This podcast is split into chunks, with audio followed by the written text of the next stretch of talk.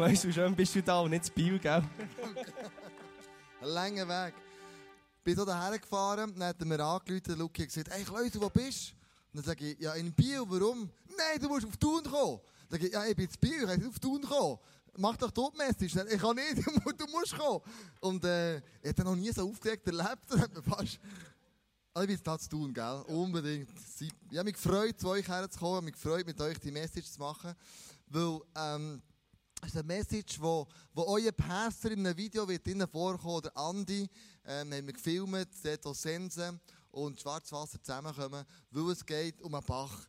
Krit, nicht auf den Sense und Schwarzwasser und Bach Krit. Ich möchte mit in die Serie von Elia, in die Geschichte. Das ist eine ganz spannende. Der Elia ist ein Mann wie du und ich, der viele Wunder, viele Zweifel, viele Kämpfe im Leben hat müssen kämpfen und er hat in einer Zeit gelebt, wo gottlos war. Das Volk Israel hat sich ja niedergelassen im Land Kanaan und da haben sie dann einen, einen König gewählt. Der erste war der Saul und dann der David gekommen, und dann der Salomo. Und nach dem Salomo sind Könige gekommen, die sehr schlecht waren für das Volk Israel. Vor allem im Nordreich hat es nicht einen guten König gegeben. Ähm, die haben alle zusammen das Volk Israel verführt. Die haben gesagt, du, der Gott, der kann jetzt am Arsch hängen. Ich sage ganz pointiert und so krass, weil es ist wirklich so gewesen. Gott hat ihnen das Land geschenkt, hat Wunder da, beim Auszug und, und, und. Und dann plötzlich haben die Könige von dem, von dem Volk Israel sich Gott abgewendet, den Rücken zugewendet und gesagt, hey Gott, du kannst machen, was du willst, du bist uns ähnlich so lang wie breit. Und sie haben angefangen, äh, andere Götter einladen, wie zum Beispiel der Gott Baal oder Aschera. Und das waren Götter, wo man Kinderopfer gebracht hat. Das waren Götter, wo man, wo man gehuldigt hat. Das waren Götter, wo das ganze Volk daran verfallen ist. Und die Könige, die waren, haben nicht dem Volk gesagt, Jungs, was ihr macht, ist falsch. Sondern die Könige, zum Beispiel der Ahab und Isabel, die haben sogar das Volk die bewusst verführt.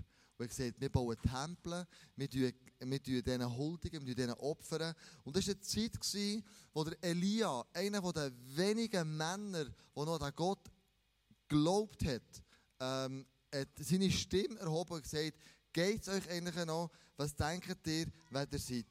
Und dann war es lustig, wenn, ähm, oh je, Mann.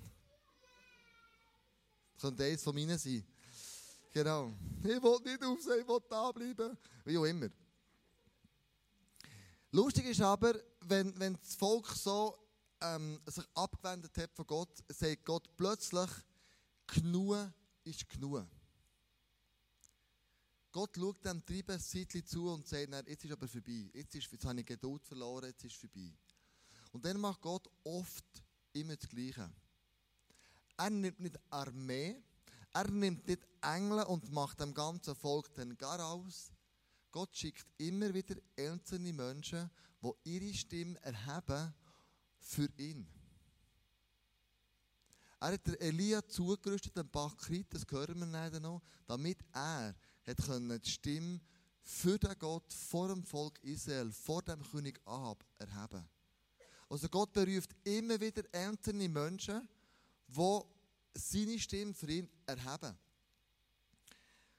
Es kann sein, dass du vielleicht hier innen hockst und du bist ähm, ein Mädchen in einer Klasse oder in einem Lehrbetrieb innen und du stehst ein für, für eine Reinheit. Kein Sex von der Ehe. Es kann sein, dass du die Einzige bist, die in deiner Klasse aufsteht und sagt, ich gehe für den Wert. Ich gehe für den Wert Reinheit. Du bist die Einzige. Vielleicht bist du ein Geschäftsmann. Und du stehst auf, erhebst deine Stimme und du sagst, ich will nicht mehr mein Geschäft in einem Grauzonenbereich abwickeln, sondern ich stehe ein als Geschäftsmann für Ehrlichkeit und Integrität. Vielleicht, wenn du Lehrer oder eine Lehrerin bist, erhebst du deine Stimme im Klassenzimmer, im Lehrerzimmer und sagst, ich stehe wieder ein für biblische Werte. Ich stehe wieder ein, dass der christliche Glaube richtig gelehrt und gelebt wird in der Schule und dass wieder der Glaube zum Zug kommt. Vielleicht bist du Politiker und du stehst ist daher, damit biblische Wahrheiten in unserer politi politischen Welt wieder gesagt wird. Oft sind es nur so Personen, die einen Unterschied machen in ihrer Umgebung inne. Und Elia war so eine Person. Er hat den Unterschied gemacht in dem ganzen Volk. Und sein Name war schon Programm. Elia bedeutet El, bedeutet Gott, I bedeutet mein oder mein und A steht für Jehova. Also wo der Elia ist hergekommen, hat der Ausdruck mit seiner Person, mein Gott ist Jehova. Oder in unserer Sprache ausdrückt, der Herr ist mein Gott. Also sein Name ist schon Programm gewesen. Er ist schon für, für eine Stimme da gestanden, wo die Leute denken, hey, wow, krass. Und als er von der König Ahab kommt, der gottlose König, sagt er ihm Eigentlichen mit in sein Gesicht mein Gott ist mein Herr. Oder der Herr ist mein Gott. Mein Gott ist Jehova. Und er kommt vor ihn her und sagt, König Ahab, dies Treiben, wie du das Volk verführst, wie du ein schlechter König bist für das Volk von Gott mit deiner gestörten Frau, der Isabel, die ist wirklich, da wirst du nächsten Sonntag noch hören, äh, mit der Mini Andrea, also die, die Andrea da sind, die hier predigen, was, was die Isabel alles gemacht hat und was die alles vollbracht hat und wie die diesen Propheten, die Gott gehuldigt haben, hinten nachgegangen ist und mit einem blinden Eifer die hat versucht auszulöschen und hat sie ausgelöscht. Und hat wirklich die, die Propheten all zusammen getötet, die Gott nachgefolgt sind. Von diesen zwei tritt jetzt der Elia her und sagt folgendes. 1. Könige 17, Vers 1. Es wird in den nächsten Jahren weder Regen noch Tau geben, bis ich es sage. Gott hat dem Elia gesagt, gang, sag dem König Ahab, genug ist genug. Und jetzt bestrafen ihn mit einer Wirtschaftskrise. Kein Regen, kein Tau heisst, es läuft gar nicht mehr. Kein, Regen, kein Tau heisst, es ist, die, sind, die, sind, die sind erledigt. Und wir lesen dann, es ist dreieinhalb Jahre jetzt nicht mehr geregnet. Das hat aber der Ahab noch nicht gewusst. Wahrscheinlich hätte der Elia einfach ausgelacht. Aber kein Regen heisst Wirtschaftskrise. Das heisst für uns zum Beispiel, die Regale sind leer. Es gibt nichts mehr zu essen. Du kannst irgendwo hergehen, in einen Laden, in ein Coop, in ein Migros, in ein Landi, wo immer du hergehst, dein Essen zu kaufen. Wenn du dort herkommst, dann sind die Regale leer. Es hat nichts. Als ich vor Jahren noch in der DDR war, und ich Besuch gemacht habe, so mit, einer, mit einem Projekt, sind wir bei einer Familie. Gewesen. Und dann am Morgen um 8 Uhr sagt der Familienvater, so, ich gehe einkaufen. Und dann sage ich, ja, wann kommst denn du wieder? Dann sagt er, wenn es gut geht, um 12 Uhr. Dann sage ich, ja, was willst denn du alles einkaufen? Dann sagt er, 2 Kilo Brot und ein bisschen Fleisch. Dann sage ich, also, also äh. Dann sagt er, weißt du, bei uns musst du anstehen. Wenn du Schwein hast, sind die Regale nicht leer. Und dann bin ich plötzlich mit einer, mit einer Wirklichkeit konfrontiert gewesen, wo ich dachte, ey, das ist ja krass. Für uns so selbstverständlich. Wir können hergehen, wo wir wollen, und das ist immer platzvoll. Wenn ich das letzte Mal im Coop innen, im Migro innen, oder wo du immer gehst, einkaufen, einfach Gott Danke gesagt für die riesige Vielfalt. Das ist ja gestört, du kommst rein und es ist immer frisch, es ist immer im Überfluss da. Du und ich, ich wage es mal zu behaupten, mir noch nie, glaube Hunger gelitten. Wirklich, wirklich Hunger. Mal ein, bisschen ein, ein flaues Gefühl im Magen. Aber wirklich ein paar Tage nicht mehr essen gehabt. Das kennen wir höchstwahrscheinlich nicht. Also ich kenne es nicht. Kein Benzin. Ist Wirtschaftskrise. Die Logistik ist am Boden. Kein Benzin mehr, es geht kein Lastwagen mehr. Oder dein Auto wird nicht mehr fahren. Kein Schiff, kein Flugzeug. Nicht mehr geht mehr. Wenn man den Benzinhahn abstellt, dann steht die Wirtschaft wirklich still. Versorgung liegt am Boden. Kein Geld mehr. Heisst, du kannst nicht mehr einkaufen. Eine hohe Inflation. Du willst leere Hosentaschen. Aber ich glaube, das Schlimmste bei einer Wirtschaftskrise ist, wenn wir keinen Strom mehr haben wenn der Strom abgestellt wird. Wenn der Strom abgestellt wird, dann geht nichts mehr. dann geht dein Telefon nicht mehr, es geht dein Internet nicht mehr, es geht deine Küchengeräte nicht mehr, deine Heizung, ähm, deine Rüblimaschine oder deine Brotmaschine, was du immer hast. Einfach nichts mehr geht mehr ohne Strom, kein Handy. Absolut tote Hose. Das war damals kein Regen mehr. Wirtschaftskrise pur. Also die ganze Wirtschaft steht still. Und jetzt macht Gott etwas Besonderes. Er nimmt der Elia aus dieser Schusslinie raus und geht mit ihm an Bach Krit. Er geht mit ihm in eine göttliche Isolation. Warum macht er das? Weil er im Elia innen etwas bewirken will, dass er später durch ihn etwas bewirken kann. Gott nimmt uns manchmal in eine göttliche Isolation ein, damit er in uns etwas machen kann, um nachher durch uns etwas bewirken kann. Das könnte das College sein für dich. Ein Jahr lang dich formen, ein Jahr lang dich von Gott schleifen damit er in dir etwas machen kann, wachsen damit er dann durch dich etwas bewirken kann. Göttliche Isolation. Du musst fort von hier.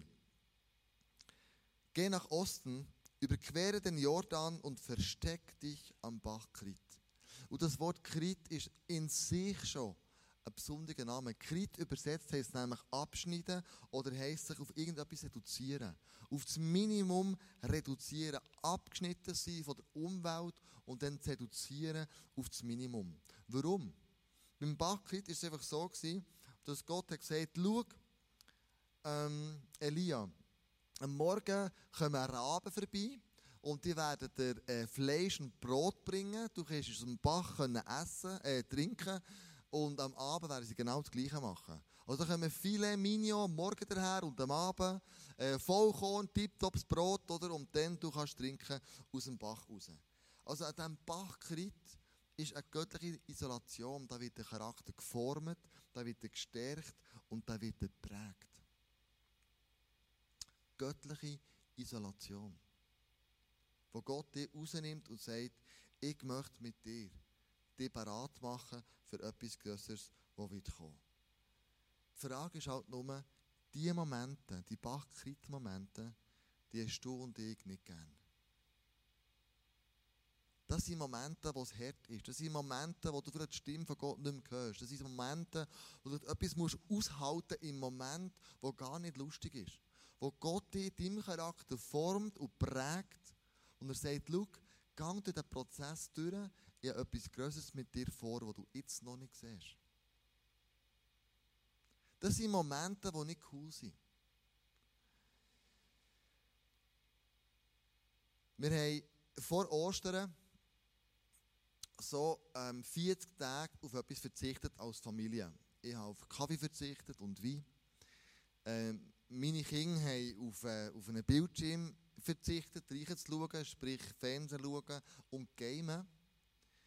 Und dann ist es bei uns aber so, dass sehr viele Kolleginnen und Kollegen von unseren, Küng von unseren Küngeln, von unseren Kindern, von unseren Kindern ähm, zu uns kommen. Und ähm, dann habe ich so in einem Gespräch mitgelassen, oder Joel hatte mit seinen Klassenkollegen, zwei, drei, die sie kommen. Der Joel sagt, ihr könnt schon zu mir spielen, aber die müssen heute nicht gamen. Ich verzichte während der nächsten paar Tage bis zur Ostern auf das Gamen und auf das Fernsehen schauen. Wenn ihr zu mir wollt spielen dann wird es einfach so sein, wenn ihr nicht Game auf Fernsehen schauen. Es erklärt er denen so in seinem Zimmer. Und ich höre mit einem Ohr zu. Dann sagt einer von seinen Kollegen wortwörtlich, Leck, Joel, führst du ein beschissenes Leben. Wenn das ist in der fünften Klasse. Dann sagt der Joel etwas, und auch wir als Eltern, wenn du Kinder hast, dann weißt du, wow, das ist, das ist alles richtig gemacht. Und äh, das sind Momente, die für dich heilig sind, die kommen ja nicht extrem viel vor. Manchmal musst du ja wüst sagen und prügeln und machen. Und hast Krach mit den Kindern. Weißt du, so, kennen wir alle zusammen, oder? Aber diesen Moment, den vergisst ich nicht mehr. Dann sagt der Joel seinem Kollegen, weisst, ich verzichte jetzt auf etwas, damit ich später durch das etwas Größeres werde erreichen. Da denke ich so als Vater, yes! Alles richtig gemacht, Halleluja, Mann! Das ist ja mega cool, oder? Neben allen Schwierigkeiten, die man schon hat mit diesen Gielen, das kennst du und oder? Aber so, das sind Momente, wo du merkst, er ist äh, etwas, Gott macht in ihm etwas jetzt offenbar in diesen 40 Tagen, wo er jetzt schon geschnall, geschnallt hat, das wird mir helfen für ihn später, vielleicht auf etwas anderes zu verzichten. Und nicht nur 40 Tage, vielleicht sogar viel länger oder was auch immer es ist. Und er merkt, Gott bereitet mich während diesen 40 Tagen für etwas Größeres vor, das dann auch näher wird kommen. Gott macht etwas so immer noch ganz privat im Geheimen, was niemand sieht.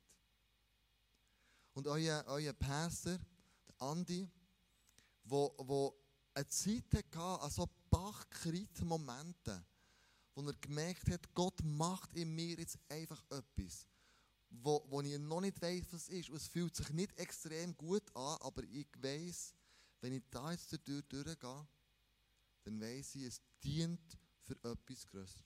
Hören wir, was er im Bachkrit erlebt hat.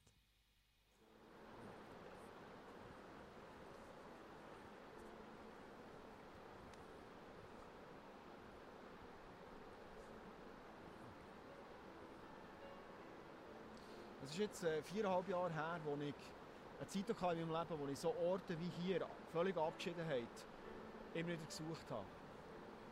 Die Geschichte, die vor dran war, ist die, meine Frau und ich, haben äh, eine gute Beziehung geführt. Wir waren beide überzeugt, wir, wir geben das Beste füreinander. Unsere Kinder waren noch klein, es war eine sehr intensive Zeit. Wir haben probiert, einander viel freizusetzen, viele Sachen zu ermöglichen. Und haben ganz dem nicht gemerkt, dass äh, wir uns gleich irgendwo so schleichend auseinanderleben. Es ist an den Punkt gekommen, wo wir zwar mit Schrecken feststellen, beide, dass wir äh, Sachen zwischen uns haben, wo wir nicht mehr diskutieren können, wo wie ein grosser Stein zwischen uns innen steht. Und für mich war es schlimm, weil ich immer das Gefühl hatte, bis einem Zeitpunkt her, es ist eine Stärke von mir, Konflikte zu lösen, das Gespräch zu suchen mit den Leuten. Und man findet immer eine Lösung und auf so zu merken, wir kommen nicht weiter. Über Wochen, über Monate. Wir verstehen einander nicht, wir finden einander nicht. In dieser Zeit habe ich auch gemerkt, ich habe mich auf Freunde zum Teil nicht verlassen, die waren überfordert mit der Situation. Und mein einziger Ort, den ich gefunden habe, war bei Gott. Und der Ort, wo ich Gott am besten gefunden habe, mein Zugang zu ihm, war rausgehen in die Natur.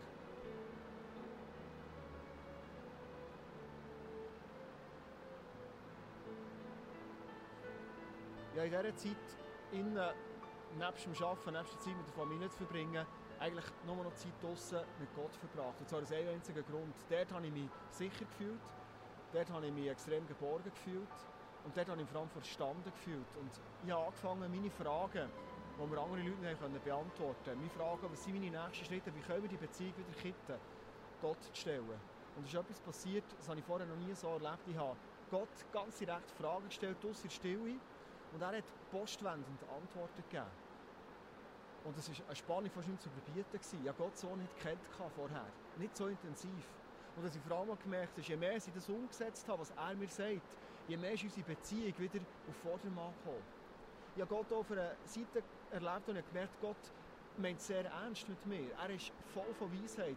Ich habe es erlebt, dass wenn ich Sachen von ihm gehört habe, nicht sofort umgesetzt habe, dass er so nicht mehr geredet zu mir. Bis ich all das umgesetzt und, und gemacht habe, was er mir gesagt hat.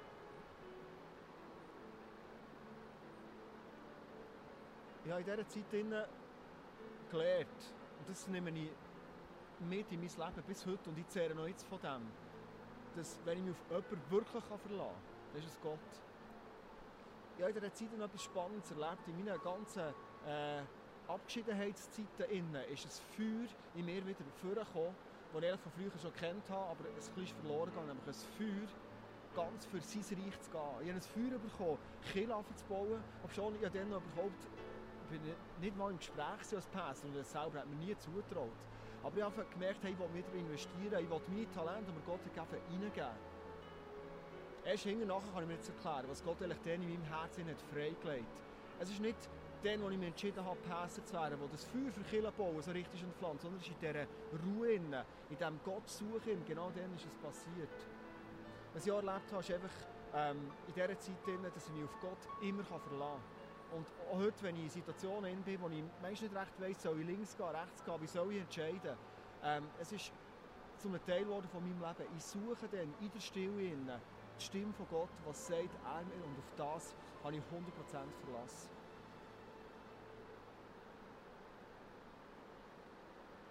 Wenn ich jetzt zurückschaue auf die Zeit, wo ich selber in der Zeit innen war, habe ich oft gedacht, es ist wie ein Schandfleck in meinem Leben. Ich werde die schwere, dunkle Zeit rauskopieren und wegtun. Und wenn ich jetzt zurückschaue, merke ich, es war die Zeit, die mich extrem weitergebracht hat. Ich konnte sehen, wie Gott selber ähm, unsere Beziehung, unsere Lebenswege von meiner Frau und ich, wie, wie zwei Flüsse wieder zusammengeführt. Und wir, wir laufen heute zusammen genau in die gleiche Richtung hinein. Und was ich vorher immer gehört habe, wo Leute gesagt haben, ja, aus, aus äh, Schwierigkeiten heraus kann man gestärkt rauskommen, ich immer gedacht, das ist so eine Binsenwahrheit. Heute schaue ich zurück und sage, es ist genau so. Ich werde die Zeit nicht missen. Es ist eine Zeit, die mir meine Beziehung zu Gott extrem gestärkt hat, wo meine Leidenschaft für Gott gewachsen ist und wo unsere Beziehung wirklich in eine neue Dimension ist vorgegangen.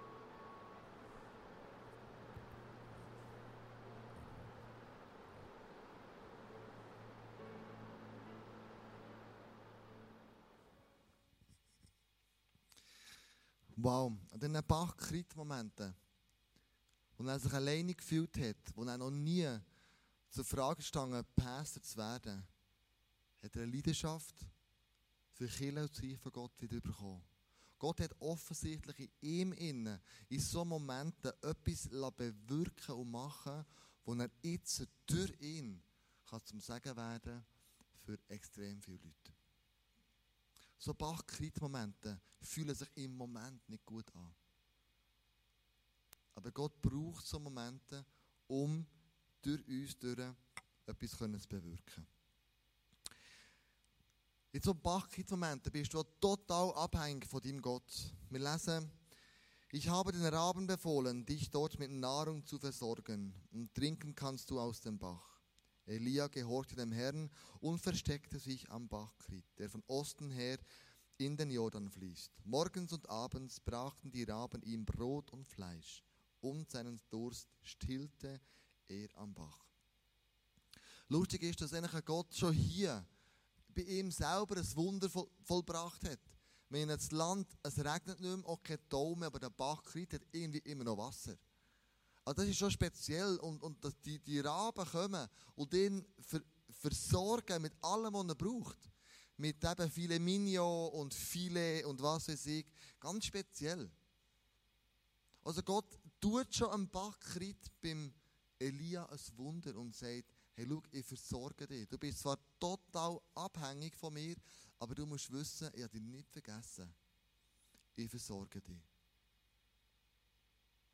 In einer Geschichte gelesen von einer Frau, wo der Grund weiß man nicht, aber ist einfach plötzlich keine Mami mehr gewesen, gestorben, weggelaufen, das weiß man nicht. Aber nach zwei Wochen sind ihre Vorräte aufgebraucht, die Geschäfte waren leer. Sie hatte zwei Mädchen. Und dann hat sie nichts anderes gewusst, als was der Neigung zugegangen ist, ihre Hände zu erheben und hat angefangen in ihrer Wohnung worshipen. Und hat gesagt, Gott im Himmel, ich weiss, du bist mein Versorger, denn ich bin total abhängig von dir. Und sie hat Gott gerissen und die Stereoanlage aufgeschraubt und geworshipped und gesungen und Tal gemacht, dass sogar die Nachbarn gehört haben. Und einer von den Nachbarn war ein Atheist. Und der hat es nicht mehr ausgehalten, dass da neben seiner Wohnung, nebenzu, eine Frau so worshipt und die Hände durch hat. Höchstwahrscheinlich hat er sich vorgestellt. Und er hat gedacht, ich muss dem ein Ende setzen. Er geht in den nächsten Laden, nimmt Einkaufstaschen voll Nahrungsmittel mit heim und stellt sie der Frau vor die Tür, klopft und säckelt davon. Als die Frau ihre Tür auftut zur Wohnung, sieht sie alles voll Nahrungsmittel. Ich Säck, gefüllt mit Nahrungsmitteln. Sie sagt, Halleluja Gott, du hast mich versorgt. Wie krass ist denn das? In dem Moment tut der andere Türen auf, der Atheist, schaut es an und sagt, die Gott existiert nicht. Die Säcke habe ich hergestellt. Dann sagt sie, Halleluja Gott, wie groß bist denn du, dass du mich nicht vergessen hast, dass du mich versorgst. Und du hast sogar gemacht, dass der Teufel muss die Rechnungen zahlen Also das ist immer eine Ansichtssache, wie du etwas siehst. Aber die kleinen Wunder am Bachkrit, die Summe von denen, machen er die grossen, grossen Wunder aus. Gott versorgt uns jeden Tag, er gibt uns immer genug. Diese Momente im Bachkrit, das ist manchmal einfach auch ein Ausharren und sagen, Gott, ich vertraue dir, du wirst mich mit allem versorgen. Wir haben in Bern einen Blessing-Test gemacht, vielleicht dir in Thun auch, im Januar, wo wir Leute herausgefordert haben, wenn du an den Gott im Himmel glaubst und er verspricht in Malachi 3,10, dass er dich mit allem mit versorgen und er wird Schleusen auftun im Himmel, wenn du anfängst, einen Teil von Finanzen, die Bibel redet von 10% im Alten Testament, einfach mehr gehst, wie Kirche reingehst. Und haben die Leute gesagt, schau, das steht in der Bibel geschrieben, entweder tut Gott sein Wort wahrhalten oder nicht. Und wenn du möchtest, kannst du diesem Test äh, mitmachen. Und es ist eine Geld-Zurück-Garantie. Das heisst, während drei Monaten zahlst du 10 die Kille. Du hast keine Schulden, du machst das Budget, du tust dir nicht irgendwie etwas einrennen. Und nach drei Monaten hocken wir zusammen und schauen, hat Gott dich gesegnet oder nicht. Wenn er dich gesegnet hat, dann kannst du sagen, ich lasse das Geld in oder rausnehmen. Wenn er dich nicht gesegnet hat, dann kommt das Geld raus. Das kannst du dann entscheiden. Das ist eine Geld-Zurück-Garantie. Du kannst entscheiden. Und mir denkt, also wenn viele Leute kommen, das sind fünf Leute, die da mitmachen, den Blessing-Test. Da waren 18 Leute, die da mitgemacht haben. 18 Personen, die gesagt ich fordere den Gott aus. Ich will wissen, ob das in der Bibel steht, wirklich wahr ist. Von 18 Personen sind 17 übernatürlich gesegnet worden wie noch nie in ihrem Leben. Eine Person hat gesagt, ich bin nicht gesegnet worden, meine Beziehung ist in die Brüche gegangen, wie auch immer das alles äh, passiert ist. Und die hat gesagt, ich möchte das Geld zurück. Und die andere hat gesagt, ich möchte es unbedingt drinnen lassen. Ich möchte weiterhin an den Gott glauben, der mich versorgt mit allem. Und das Krasse ist, Leute haben zum Teil, Geschäftsleute, haben mehr Aufträge bekommen, als sie sich jemals träumen können. Leute haben Geld gefunden. Leute haben Lehrstellen gefunden. Leute haben, weil sie anfangen der Zehnte haben zahlen, haben ihre Selbstmordgedanken verloren. Wo sie vorher immer darum gedacht haben, jetzt, jetzt bringe ich mich um. Also Gott ist so ein Moment der totalen Abhängigkeit. Versorgt dich mit allem, was wir brauchen. Das hat der Elia auch gemerkt. Und dann geht es um ein bedingungsloses Gehorsam zu leben. 1. Könige 17, Vers 7. Nach einiger Zeit trocknete der Bach aus, denn es hatte schon lange nicht mehr geregnet. Jetzt denkst du, jetzt ist es zwei Jahre, drei Jahre doch immer gut gegangen. Jetzt war es super da mit Gott zusammen. Jetzt plötzlich hört es auf. Und wir denken manchmal, habe ich einen Fehler gemacht? Habe ich gesündigt? Habe ich etwas gemacht, was ich nicht hätte sollen? Plötzlich hört der Segen von Gott auf. So. Und wir überlegen uns, warum? Könnte es denn nicht sein, dass Gott uns sagt, schau, ich möchte dich zu deiner täglichen Routine rausnehmen. Oder Gott sagt, in dir innen ist jetzt etwas gewachsen, damit ich dich für etwas Größeres brauchen kann. Also Gott sagt, schau, deine Zeit am Bachkrit ist vorbei. Ich führe dich jetzt raus, damit ich durch dich durch kann Wunder tun kann. Es gibt einen Szenenwechsel im Leben von Elia. Er führt ihn raus und er geht zu einer Witwe, die am Ende ist von, von ihrer Nahrungsmittel, die sie hat. Sie hat noch ein bisschen Mehl, sie hat noch ein bisschen Öl, macht ihr das letzte Essen für sie und ihren Sohn. Und dann kommt Elia und sagt, gib du das Essen zuerst mir. Mach für mich zuerst ein Mittagessen. Und sie erzählt ihm von ihrer Not und er sagt ihr, schau, solange dass es nicht wird regnen, wird die Mehltopf und die Öltopf nicht mehr leer werden, wenn du jetzt mir vertraust. Das hat sie gemacht und genau so war es. Gleich darauf ist der junge Mann, der Sohn dieser Witwe, gestorben.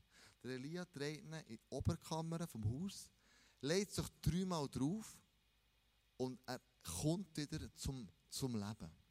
Und dann wissen wir das Beispiel, das Elia hatte, am Berg Karmel, wo er gegen 400 Balzbiester müssen ankämpfen weil Gott bringt Feuer vom Himmel und der Elia hat schlussendlich gewonnen.